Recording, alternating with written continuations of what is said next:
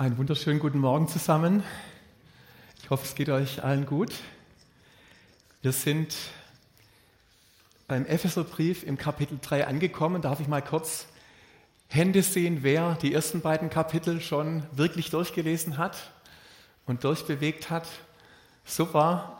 Für all diejenigen, die vielleicht hier sind als Gäste, wir lesen jetzt in sechs Wochen also in einem Abstand von sechs Wochen den Epheserbrief zusammen durch und sind jetzt beim Kapitel 3 angelangt. Und ich hoffe, dass es euch auch so geht wie mir, wenn ihr diesen Epheserbrief lest.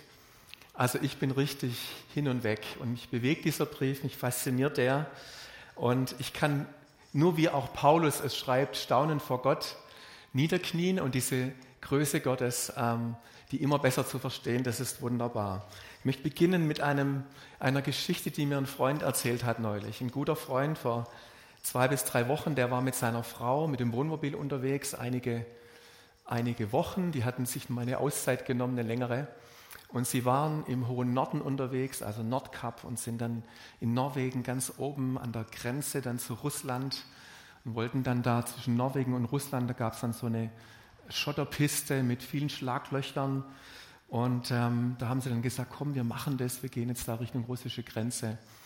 Und äh, von der Tankanzeige her war das auch noch einigermaßen okay, weil das ist ja immer ein bisschen problematisch. Könnt ihr euch vorstellen, wenn da ewig lang keine Tanke mehr kommt, dann musst du das schon gut ausrechnen, ob das noch reicht.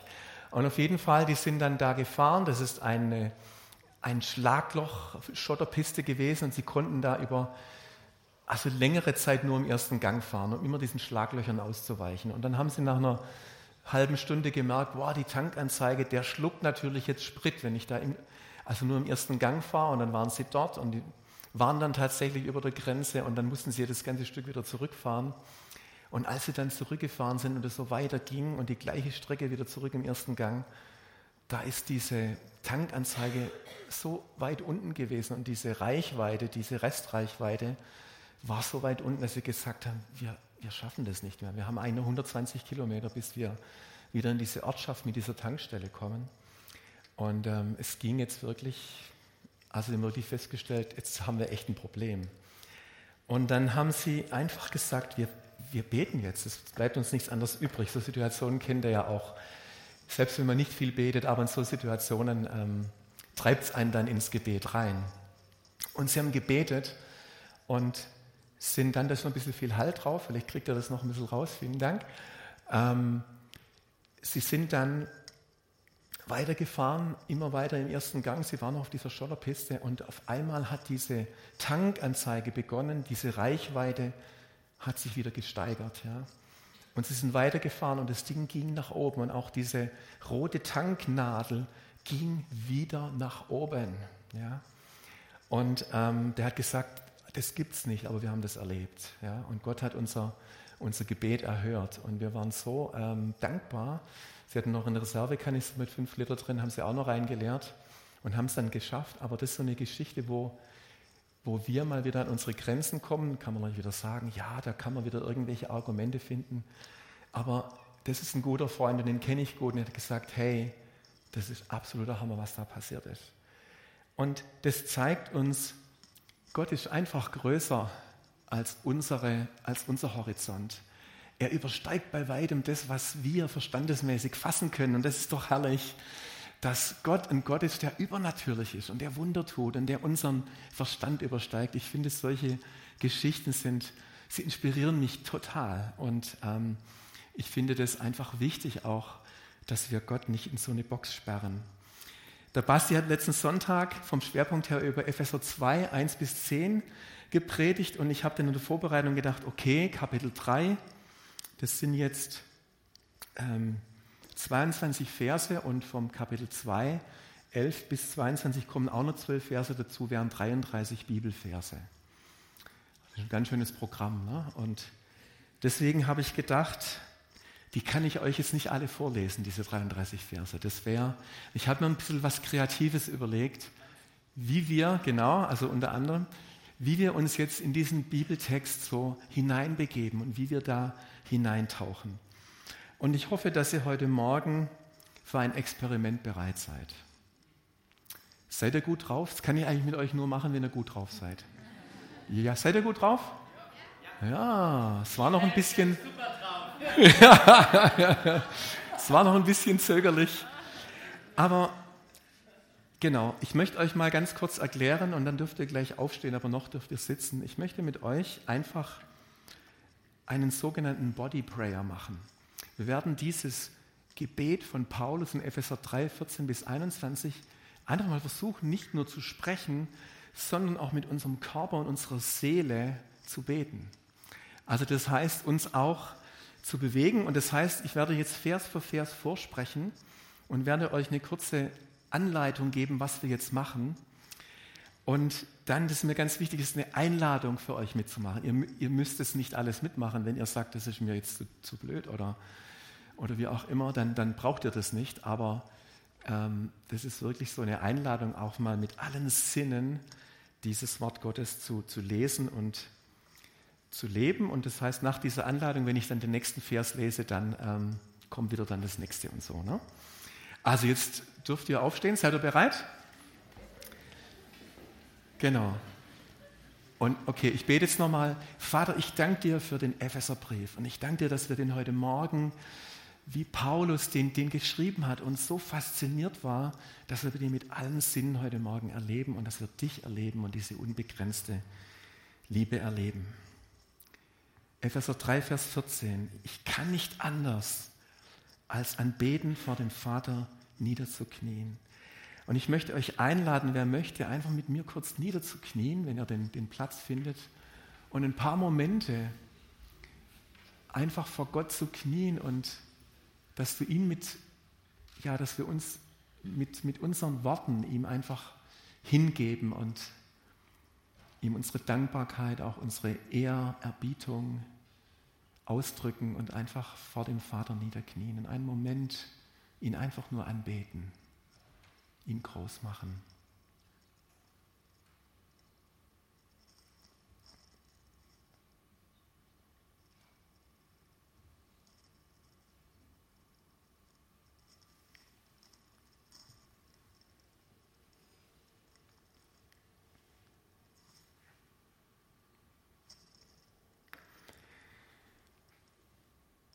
Ihr dürft gerne wieder aufstehen. Er, dem jede Familie im Himmel und auf der Erde ihr Dasein verlangt. Du darfst dich mal zu deinem Nachbar rumdrehen und sage ihm so schön, dass es dich gibt.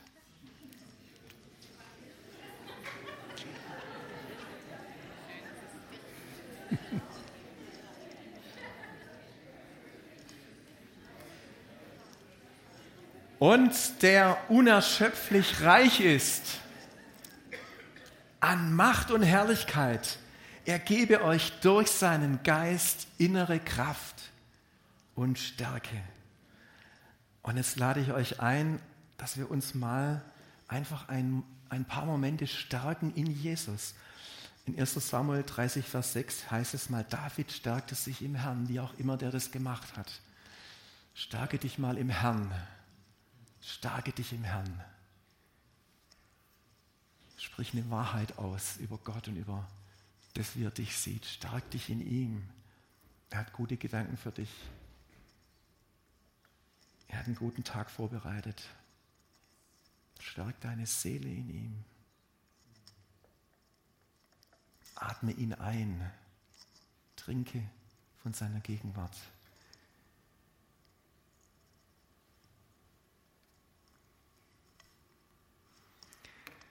Es ist mein Gebet, dass Christus aufgrund des Glaubens in euren Herzen wohnt und dass euer Leben in der Liebe verwurzelt und auf das Fundament der Liebe gegründet ist. Im Griechischen steht für verwurzelt so richtig Wurzeln schlagen. Und jetzt lasst uns mal so bewusst Wurzeln schlagen. Stell dir mal vor, du bist eine Baumwurzel und du beginnst jetzt in dieser Liebe Gottes Wurzeln zu schlagen. Und ich habe jetzt ganz viel Platz und ihr nicht so viel. Schlagt euch am besten nicht gegenseitig, aber schlagt einfach mal Wurzeln in dieser Liebe Gottes. Und stellt fest, oh, diese Liebe Gottes ist, oh, die ist riesig groß, die ist unbegrenzt.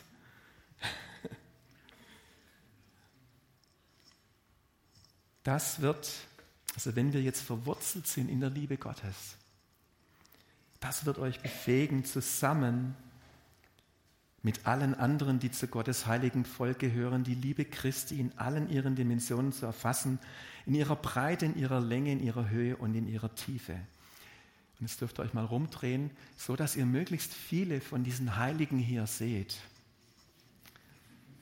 Es geht jetzt zusammen mit allen anderen. Und jetzt dürft ihr mal diese Breite demonstrieren, indem ihr eure Arme mal ganz nach links und rechts ausstreckt. Diese Breite der, der Liebe Gottes. Okay, und jetzt kommt die Länge und jetzt könnt ihr ruhig mal jemand berühren. Die Länge macht euch mal ganz lang, nach vorne und hinten. Okay, und jetzt könnt ihr mal die Höhe, jetzt könnt ihr mal versuchen, richtig diese Höhe zu, zu ergreifen. Das ist doch gut, dass man nicht nur sitzt, gell, Sonntagmorgens. Und die Tiefe, jetzt kommt noch ein bisschen was Gymnastisches nach unten. Diese Tiefe der Liebe Gottes. Ist euch aufgefallen, dass das vier Dimensionen sind? Das, das sprengt schon mal unsere Vorstellungskraft. Ja, ich bete darum, dass ihr seine Liebe versteht, die doch weit über alles Verstehen hinausreicht, auf dass ihr auf diese Weise mehr und mehr mit der ganzen Fülle des Lebens erfüllt werdet, das bei Gott zu finden ist. Und jetzt lasst uns einfach nochmal mit den letzten beiden Versen den Vater anbeten und wenn ihr wollt, eure Hände zu erheben und einfach zu ihm hin. Und ich fände es auch schön, wenn wir jetzt gemeinsam diese zwei Verse sprechen. Ihm, der mit seiner unerschöpflichen Kraft in uns am Werk ist und unendlich viel mehr zu tun vermag, als wir bitten oder begreifen können Ihm gebührt durch Jesus Christus die Ehre in der Gemeinde von Generation zu Generation und für immer und ewig. Amen. Amen. Ihr dürft euch setzen. Ich finde es super. Danke, dass ihr mitgemacht habt. Jetzt haben wir uns schon ein bisschen bewegt. Jetzt weiß ich nicht, was diese Worte in dir ausgelöst haben, wo du gesagt hast, oh, das war so ein Moment, der mich berührt hat. Und ich glaube, es ist auch ganz gut, weil es ein bisschen kühl heute Morgen ist, gell, dass wir uns bewegt haben. Und wo du auch Gott begegnet bist in den letzten Minuten. Und selbst wenn du sagst, ich habe gar nichts gespürt, dann ist das überhaupt nicht ungeistlich, sondern dann hast du halt nichts gespürt, aber das ist nicht schlimm. Denn wir haben auch ganz verschiedene Arten, wie wir Gott begegnen. Ich habe vor einiger Zeit mal mit einer Lehramtsstudentin gesprochen und es war im Rahmen eines Alpha-Kurses. Und sie hat äh, gesagt, ein Fach, das sie studiert, das ist evangelische Religion. Sie will Religionslehrerin werden. Und sie hat wirklich eine Frage gestellt in diesem Alpha-Kurs, weil sie auch noch relativ jung, auch im Glauben war. Wie kann ich mit dem Konflikt klarkommen, dass Professoren an meiner Uni sagen, dass man das, was in der Bibel steht, nicht wirklich glauben kann? Sie sagt, boah, mein Glaube wird da richtig auf die Probe gestellt. Ich bin da in einem Umfeld, wo eigentlich mein Glaube als ziemlich naiv dargestellt wird und ich gar nicht ernst genommen werde. Ein aufgeklärter Theologiestudent, der sollte das eigentlich nicht mehr glauben, dass die Wunder Jesu, die in der Bibel stehen, tatsächlich geschehen sind. Da haben wir ja vorher von der Iris gehört, bei den Kindern ist der Vorteil, die glauben das, die glauben das wirklich noch, was man vorliest. Und ich hoffe, wir auch. Und sie erzählte schon von den Zweifeln, die sie auch hatte. Und sie hat sich echt überlegt, dass sie, dass sie ihr Fach wechselt, ja, weil das so ein Dilemma für sie war. Und ich habe dann einfach gebetet für sie und habe äh, gebetet, dass, ja, dass sie einfach auch eine, gestärkt wird von Jesus in ihrem Studium, in ihrem Studienfach. Und dass sie, dass sie dieses Ziel, dass sie mal einen Unterschied machen kann, später, wenn sie da durch ist, dass sie das weiter motiviert. Und ich glaube, dass, ähm, dass hier eine ganz entscheidende Sache, die, diese Größe Gottes, eine ganz entscheidende Sache falsch läuft. Ähm, mein Studienleiter, der hat immer von seinen historisch kritischen Freunden gesprochen. Und ich muss wirklich sagen, wir können auch etwas von historisch kritischer Theologie lernen, weil die lesen die Bibeltexte nämlich ganz genau.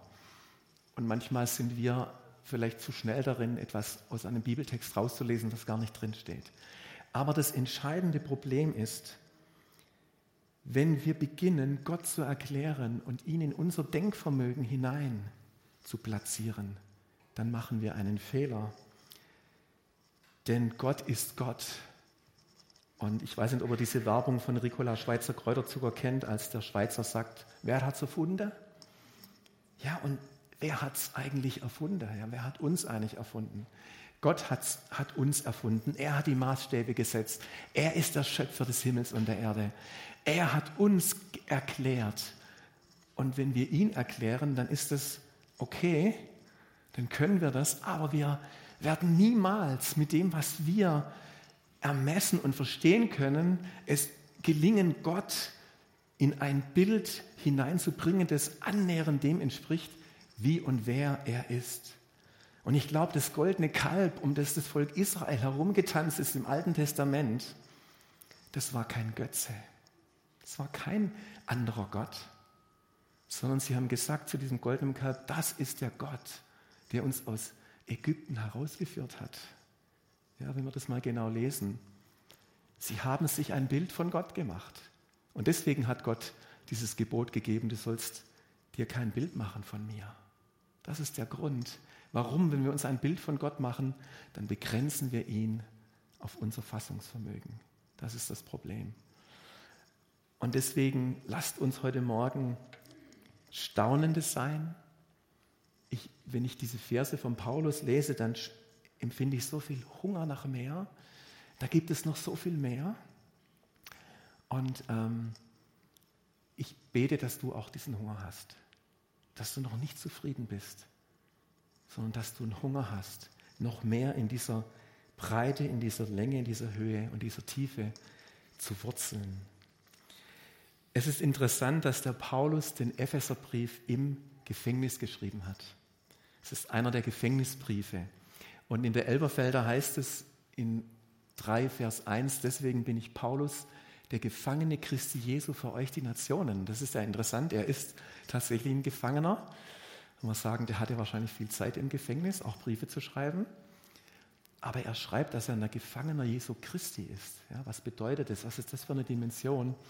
Wie sehr hat diese Wahrheit, diese Offenbarung ihn gepackt, dass es ihn im, im positiven Sinne gefangen genommen hat ja, und ergriffen hat.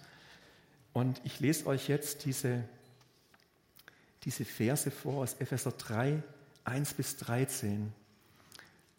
Und ich habe das mal so zusammengefasst und ihr könnt mal schauen, wenn diese Worte vorkommen, die, die ich jetzt lese.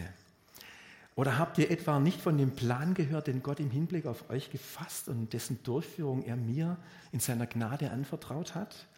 Es handelt sich bei diesem Plan um ein Geheimnis. Ein Geheimnis, dessen Inhalt Gott mir durch eine Offenbarung enthüllt hat. Ich habe weiter oben schon kurz davon geschrieben. Beim Lesen dieses Briefes könnt ihr erkennen, dass ich weiß, wovon ich rede, wenn ich vom Geheimnis Christi spreche. Den Menschen früherer Generationen hatte Gott keinen Einblick gegeben in dieses Geheimnis. Doch jetzt hat er es den von ihm erwählten Aposteln und Propheten und auch mir durch seinen Geist offenbart. Dass ich ein Diener dieser Botschaft geworden bin, ist ein Geschenk der Gnade Gottes. Ich verdanke es seiner Macht, die in meinem Leben wirksam geworden ist. Es ist mein Auftrag, allen Menschen die Augen dafür zu öffnen, wie der Plan verwirklicht wird, den Gott, der Schöpfer des Universums vor aller Zeit gefasst hatte. Bisher war dieser Plan ein in Gott selbst verborgenes Geheimnis, doch jetzt sollen die Mächte und Gewalten in der unsichtbaren Welt durch die Gemeinde die ganze Tiefe und Weite von Gottes Weisheit erkennen. Genauso hatte Gott es sich vor aller Zeit vorgenommen und dieses Vorhaben hat er nun durch Jesus Christus, unseren Herrn, in die Tat umgesetzt. Was für ein Spannungsbogen, was für ein Geheimnis ist es eigentlich? Ich ich gebe zu, ich habe diese wenigen Hinweise in diesem Abschnitt, wo der Paulus das ein bisschen erklärt, die habe ich rausgenommen um mal darzustellen, dass der da zwölf Verse völlig fasziniert ist von diesem Geheimnis, von diesem Geheimnis von Jesus Christus, das Jesus Christus offenbart hat. Und euch jetzt dieses Geheimnis ein bisschen zu illustrieren, darf ich mal meine liebe Frau Bea mit auf die Bühne bitten. Applaus für die Bea.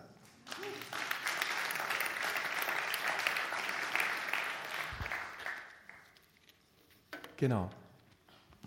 Wir können euch das jetzt mal ein bisschen demonstrieren. Also die Bea kommt aus dem Badischen und ich komme aus, Würden, aus Württemberg. Und wir beide, und wir beide haben es geschafft, die Grenze zwischen Baden und Württemberg mit zu überwinden. Weil nämlich da war früher eine richtige Grenze und in den Köpfen ist da auch noch eine ganz schöne Grenze drin. Also ich will nicht wissen, wie das wieder ist, wenn der KSC dann zum VfB kommt und so weiter. Also da geht es noch ganz schön ab zwischen Badenern und äh, Württembergern, aber wir zwei, wir haben dazu beigetragen, zu dieser Völkerverständigung. Okay, nur dass ihr den Kontext jetzt habt. Und jetzt schlüpfen wir aber in andere Rollen, und zwar, ich bin jetzt ein Jude, also Paulus, und die Bea ist ein Heide. Und das Spannende war ja, in der Zeit, durch das ganze Alte Testament, da war ja eine absolute Mauer, eine Grenze zwischen Juden und Heiden. Und der Paulus durfte dann aufgrund seiner Missionsreisen erleben, wie Gott auch seinen Geist auf die Heiden aus, ausgießt und wie er auch seine Liebe auf sie ausgießt. Und jetzt wollen wir euch mal diese Verse, Epheser 2, 11 bis 22, mal versuchen im Dialog vorzutragen. Ich muss noch ein bisschen abgucken. Denkt doch einmal zurück. Ihr wisst ja, dass wir Heiden wegen unserer nicht-jüdischen Herkunft die Unbeschnittenen genannt wurden. Und zwar von uns Juden, die wir die Beschnittenen sind. Das ist zwar erstmal etwas Äußerliches, das in unserem Körper geschieht, aber wir sind die Beschnittenen. Wie stand es denn früher um uns?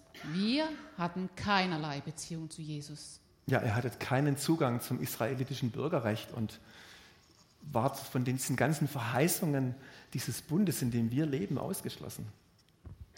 Ja, unser Leben war ein Leben ohne Hoffnung, ohne, ohne Gott. Doch das alles ist durch Christus Vergangenheit. Weil Christus sein Blut für uns vergossen hat, sind wir jetzt nicht mehr fern von Gott, sondern wir haben das Vorrecht, in seiner Nähe zu sein. Jetzt dreht euch doch mal zu unserem Nachbar, eurem Nachbar und sagt, du bist gemeint.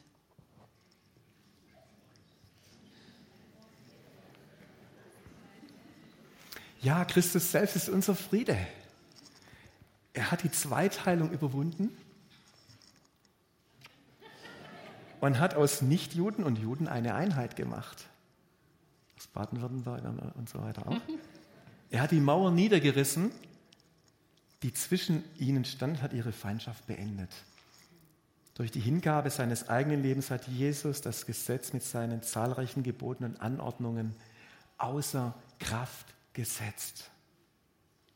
Sein Ziel war es, die Nichtjuden und die Juden miteinander in Verbindung zu bringen und durch die Verbindung mit ihm selbst zu einem neuen Menschen zu machen und auf diese Weise Frieden zu schaffen. Er hat Frieden verkündet, Frieden für euch, die ihr fern von Gott wart, also ihr alle und Frieden für uns, die ich das Vorrecht hatte, Teil dieses Bundes zu sein. Wir haben als Juden und als Heiden freien Zutritt zum Vater gemeinsam. Wir sind nicht länger Fremde ohne Bürgerrecht, sondern wir sind zusammen mit allen anderen die zu seinem heiligen Volk gehören, Bürger des Himmels. Wir gehören zu Gottes Haus, zu Gottes Familie. Sagt einander doch mal, du bist Gottes Kind, du gehörst zu Gottes Familie. Sprecht euch das mal zu.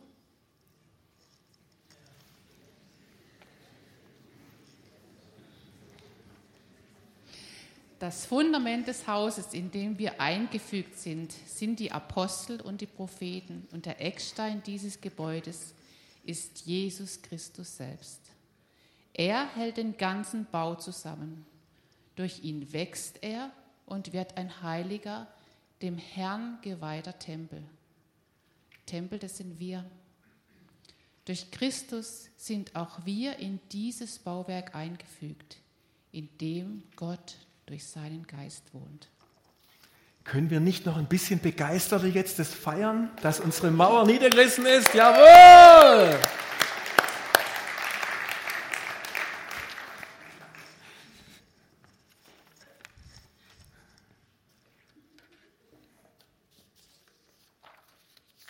Jetzt kann ich deine Lesebrille übernehmen, das ist gut. Keine Mauer mehr. Wer kennt es noch?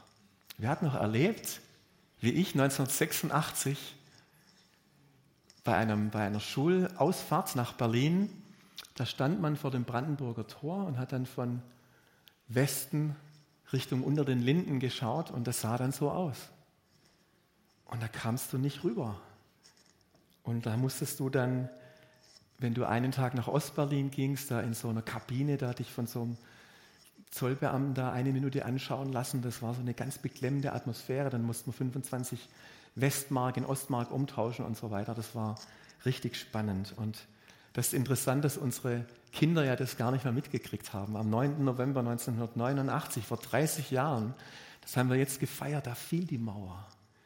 Da ist diese Mauer ähm, eingerissen worden zwischen West und, und Ost. Ob die Mauer in unseren Herzen auch schon eingerissen ist, das ist wieder eine andere Geschichte. Das braucht meistens noch ein bisschen länger. Das ist das gleiche in Südafrika. Da, wo es ähm, Mauern und Grenzen gab, da haben wir so uns gewöhnt, in unseren Kulturen zu leben, dass wir mal die Mauern innerlich noch aufrechterhalten.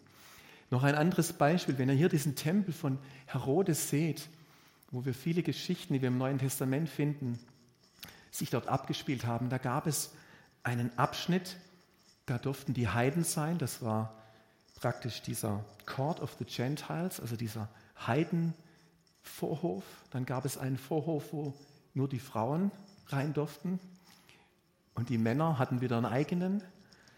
Und diese schöne Pforte, wo dieser Gelähmte saß, das, das war dann an diesem, an diesem Vorhof. Und dann gab es einen Teil, wo die Israeliten, die Juden sein durften, also Juden und Heiden getrennt. Und da gab es einen Teil, wo die Priester rein durften. Und durch diese Grenzen zwischendurch durfte niemand durch. Das war sowas von abgegrenzt. Und wenn wir uns jetzt nochmal vor Augen führen, dass wir Zugang zum Vater haben, dass in dem Moment, als Jesus am Kreuz starb, wir lesen das im Neuen Testament, dieser Vorhang, dieser doppelte Vorhang, der zwischen dem Heiligtum und dem Allerheiligsten, also hier irgendwo drin, dieser Vorhang, der riss in der Mitte durch. Ja? Als Zeichen, dass dieser Zugang frei ist für alle und für alle Nationen, für Juden und für Heiden. Diese Mauer ist niedergerissen und ich finde das so spannend auch. Wir haben das so auch von der Silke heute Morgen gehört, ein paar Nationen in diesem zentralasiatischen Bereich. Diese grenzenlose Liebe Gottes, die für alle Nationen gilt, die kann auch dazu führen, dass Nationen sich gegenseitig lieben. Das finde ich so, so stark. Nicht nur Menschen, sondern Nationen beginnen sich gegenseitig zu lieben. Und ich habe das einmal erlebt, ähm, 1992, als wir uns in der Jüngerschaftsschule bei Jugend mit einer Mission kennengelernt haben. Wir haben einen Einsatz in Albanien gemacht. Und Albanien war ein ganz verschlossenes Land äh, mit einer Diktatur, der hieß Enver Hoxha, dieser Diktator bis 1989.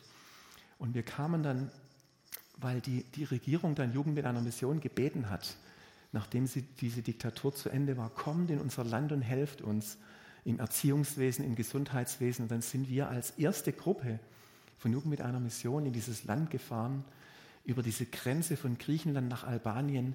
Dort standen die Menschen in Schlangen an der Straße und haben gebettelt, 80 bis 90 Prozent Arbeitslosigkeit. Und die haben noch nie einen Ausländer gesehen. Wir sind da in eine Stadt reingefahren dort wo wir waren. Und wir waren so Kleinbussen drin und die kamen, die Albaner, haben reingeguckt, wie so, wie wenn wir Affen im Käfig wären oder so. Die haben noch nie andere Menschen aus einem anderen Land gesehen. Und ihr müsst euch vorstellen, die hatten ja auch Religionsverbot. Über 50 Jahre lang durften die keine Religion ausüben. Und die hatten so einen Hunger nach Gott. Und so was Schönes habe ich noch nie erlebt, wenn du das Evangelium dann weitergibst von Haustür zu Haustür. Die Menschen waren offen, sie haben Jesus in ihr Herz reingelassen. Wir konnten für Kranke beten. Da war so eine Offenheit, diesen Gott zu empfangen. Die haben natürlich auch alles Mögliche. Ja? Die wollten natürlich auch, die haben natürlich auch materielle Sehnsüchte gehabt und so weiter und so fort. Aber so ein Hunger, das war schon, das war schon der Hammer. Und wir haben in einer albanischen Familie gelebt und nach fünf Wochen mussten wir das Land verlassen, weil es dann einen Aufstand gab und Tumult. Das war ein richtiges Abenteuer. Und die Familie, wo ich war, wir haben uns dann noch, äh, von Deutschland aus habe ich noch einige Jahre, ich habe ein bisschen Albanisch gelernt damals, weil wir ja keine andere Sprache, wir mussten Albanisch lernen. Und habe ich immer so einen Brief, Briefe geschrieben und so ein paar Sätze auf Albanisch. Und das war so ein paar Jahre lang noch, war ein Briefkontakt da, bis der abbrach. Und zehn Jahre später, das werde ich nie vergessen, ich lag im Krankenhaus, habe ich mir da mein Bein gebrochen. Und dann bringt mir Bea einen Brief aus Albanien nach zehn Jahren. Und der war von einer Missionarin. Und diese Missionarin schreibt mir diesen Brief und schreibt, ich wollte dir einfach schreiben, dass diese Mutter, wo du warst, also in der albanischen Familie, die Anna, dass die ihr Leben Jesus gegeben hat. Und dass sie sich hat taufen lassen und dass sie in unserer Gemeinde ist. Und ich wollte dir das schreiben, dass ihr seht, dass die Frucht dessen, was ihr gesät habt, aufgegangen ist. Und ich fand das so stark, das hat mich so berührt ähm, einfach zu sehen, wie, ja, wie, das, ja, wie das so richtig hier an diesem Punkt deutlich wird, wir dürfen die Liebe Gottes in andere Nationen bringen, wie das auch die Silke vorher erklärt hat. Und das ist was Wunderbares. Ich möchte euch noch was Praktisches mitgeben zum Schluss. Wir haben heute über Mauern gesprochen und dass diese Mauer zwischen uns eingerissen ist. Und es ist so, dass wir, ich habe es gerade schon gesagt, selbst wenn Mauern äußerlich eingerissen sind, die Frage ist, welche Mauern haben wir in unserem Herzen? Welche Mauern tragen wir in unserem Herzen? Das ist ein ganz spannendes Thema, weil wir wahrscheinlich alle irgendwelche Mauern aufgebaut haben. Und es gibt so zwei Dimensionen von Mauern und das sind Mauern in unserer Beziehung, die wir zu Gott haben und in Mauern, die wir in unserer Beziehung zu anderen haben. Und vielleicht ein, ein Beispiel, eine Mauer in der Beziehung zu Gott. Ich habe, als unser Micha noch Fußball gespielt hat und äh, Freunde hatte, so Sportskameraden, habe ich den mal abgeholt und der Vater von diesem Sportskollegen, der war krank, längere Zeit krank. Ich habe gefragt, wie geht's dir? Auch gar nicht gut. Ich war irgendwie gar nicht mehr gesund und habe gesagt, hey, alles Gute und bin dann wieder gefahren und dann habe ich auf der Fahrt irgendwie gemerkt, wie der Heilige Geist sagt, Samuel, hast du eigentlich nichts anderes als alles Gute zu sagen. Und ich habe dann einfach gemerkt, es ist gut, wieder rumzudrehen. Ich habe nochmal geklingelt, ich bin mir ein bisschen blöd vorgekommen, aber ich habe gesagt, du, ich komme nochmal, kann ich für dich beten. Ja, du, du hast gesagt, dass du eben, dass du krank bist und ich habe einen ganz guten Draht dann nach oben und genau. Und hat gesagt, ja, komm rein. Und auch da, ich habe so einen Hunger gespürt, so eine Offenheit, weil da war echt eine Not da. Und ich konnte da beten und ich habe denen eine Stunde lang das Evangelium erzählt. Ja. Alles erzählt, was Jesus getan hat. Da war so eine Offenheit. Und habe ich, und da bin ich am nächsten Tag, habe ich dann angerufen und da war die Frau von ihm am Telefon und da habe ich gefragt, ja, mich würde es einfach interessieren, ist irgendwas besser oder ist irgendwas passiert? Ich habe natürlich gedacht, hoffentlich ist auch irgendwas passiert. Und sie gesagt, ja, es ist echt schon, schon viel besser. Aber weißt du, was das Entscheidende war? Ist gar nicht seine körperliche Besserung, sondern er war so zynisch Gott gegenüber. Er war so zynisch, weil die Art und Weise, wie seine Mutter gestorben ist, hat ihn so zornig und wütend auf Gott gemacht dass er mal irgendwann gesagt hat in seinem Leben, das Kapitel Gott ist für mich beendet. Aus Enttäuschung, aus Zorn. Und sie hat gesagt, da ist wie was abgefallen von ihm. Ja, und ich glaube, er hat es wieder neu, ähm, hat wieder neu Gott an sich rangelassen, nachdem du gebetet hast. Und es können jetzt ganz verschiedene Dinge sein, dass wir Mauern der Enttäuschung auch Gott gegenüber aufgebaut haben. Mauern bauen wir in der Regel auf, indem wir uns selber schützen. Wenn wir verletzt worden sind, dann bauen wir eine Mauer auf, weil wir uns dann sicherer fühlen. Dann schützen wir uns und das ist auch etwas Gutes. Ja? Das ist erstmal gar nichts Negatives, das ist was Normales. Das Problem ist nur, wenn wir eine Mauer aufgebaut haben, dann schützt die uns, aber wir schützen uns auch gegen Gott. Und dann ist eine Mauer zwischen ihm und uns. Und die Ermutigung ist, wenn wir das erkennen, dass wir Gott neu einladen, dass er unser Vertrauen bekommt, dass wir uns bei ihm sicher fühlen, dass wir diese Mauer nicht mehr brauchen, die wir aufgebaut haben. Also das wäre der Schritt, Gott neu zu vertrauen. Es gibt natürlich auch Mauern zwischen, das wäre so die Höhe und die Tiefe. Und diese Liebe in der Breite und der Länge, da denke ich mal an unsere Beziehungen, da gibt es auch Mauern, wenn wir mit Menschen unversöhnt leben, wenn wir vielleicht verletzt worden sind und, oder wenn wir ähm, irgendwo andere verletzt haben und da einfach auch Versöhnung und Vergebung dran ist, um diese Mauern auch wieder, auch wieder einzureißen. Und lasst mich noch eine Sache sagen, die ich ganz wichtig finde. Wir dürfen jetzt nicht verwechseln, dass es jetzt keine Grenzen mehr gibt. Also gesunde Grenzen. Deswegen ist es auch gut, wenn Länder Grenzen haben. Ist es nicht so, dass Jesus meint, jetzt gibt es überhaupt keine Grenzen mehr und Liebe bedeutet, du musst jetzt mit jedem kuscheln und ähm, nee, das meint es überhaupt nicht. Gesunde Grenzen zu setzen, das wissen wir auch von der Kindererziehung, das ist ein Teil von Liebe. Ja?